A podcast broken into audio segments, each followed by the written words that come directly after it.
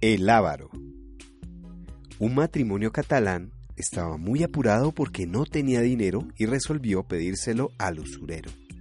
Vamos a tener que ir al usurero, estamos arruinados, decía el esposo. Este, como todos, era muy avaro. Se lo prestó a cambio de que le dieran el producto de sus campos. Solo tenéis que firmar acá y me daréis los productos de tu campo, decía el avaro. El avaro saltaba de alegría imaginando las riquezas que podría atesorar con aquel fabuloso negocio. ¡Ja, ja, ja, ja! ja! Pobres ilusos, les robaré todo y me quedaré con su dinero y con el producto del campo, decía el avaro. Llegó el tiempo de la recolección y el avaro mandó a los carros para que recogieran la cosecha pero el trato era recoger lo que estuviera sobre la tierra. Y el listo payés había plantado patatas.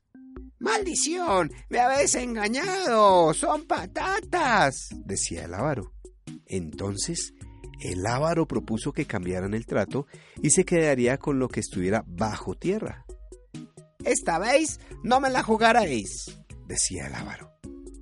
Llegó la recolección, pero el carretero dudaba en trabajar para el avaro, que luego se negaba a pagar. Cuando trabajo, quiero cobrar, decía el carretero. Esta vez estaba seguro de su triunfo. Su sorpresa fue mayúscula cuando vio la cosecha.